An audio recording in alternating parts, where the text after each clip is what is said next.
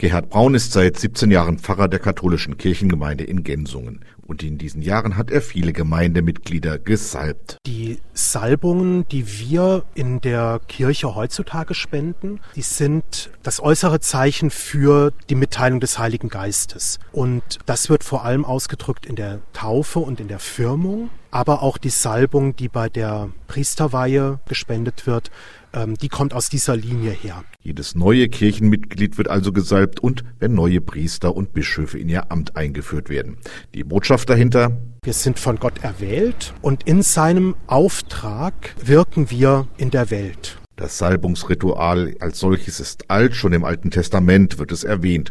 Und für gläubige Katholiken wie Stefan Freithof ist es ein wichtiger Bestandteil seines Glaubens, sagt das Mitglied des Pfarrgemeinderats in der Kirchengemeinde Fritzlar. Dadurch, dass wir auch die Täuflinge begrüßen, bin ich mit dem Ritual sehr vertraut und es hat schon eine Bedeutung mit Symbolik, die jungen Christen in die Kirchengemeinde aufgenommen werden, dass sie zu Christus gehören. Von daher ein sehr wichtiger Akt. Vor allem erinnert er sich gerne an die Taufe seiner Tochter, erzählt er.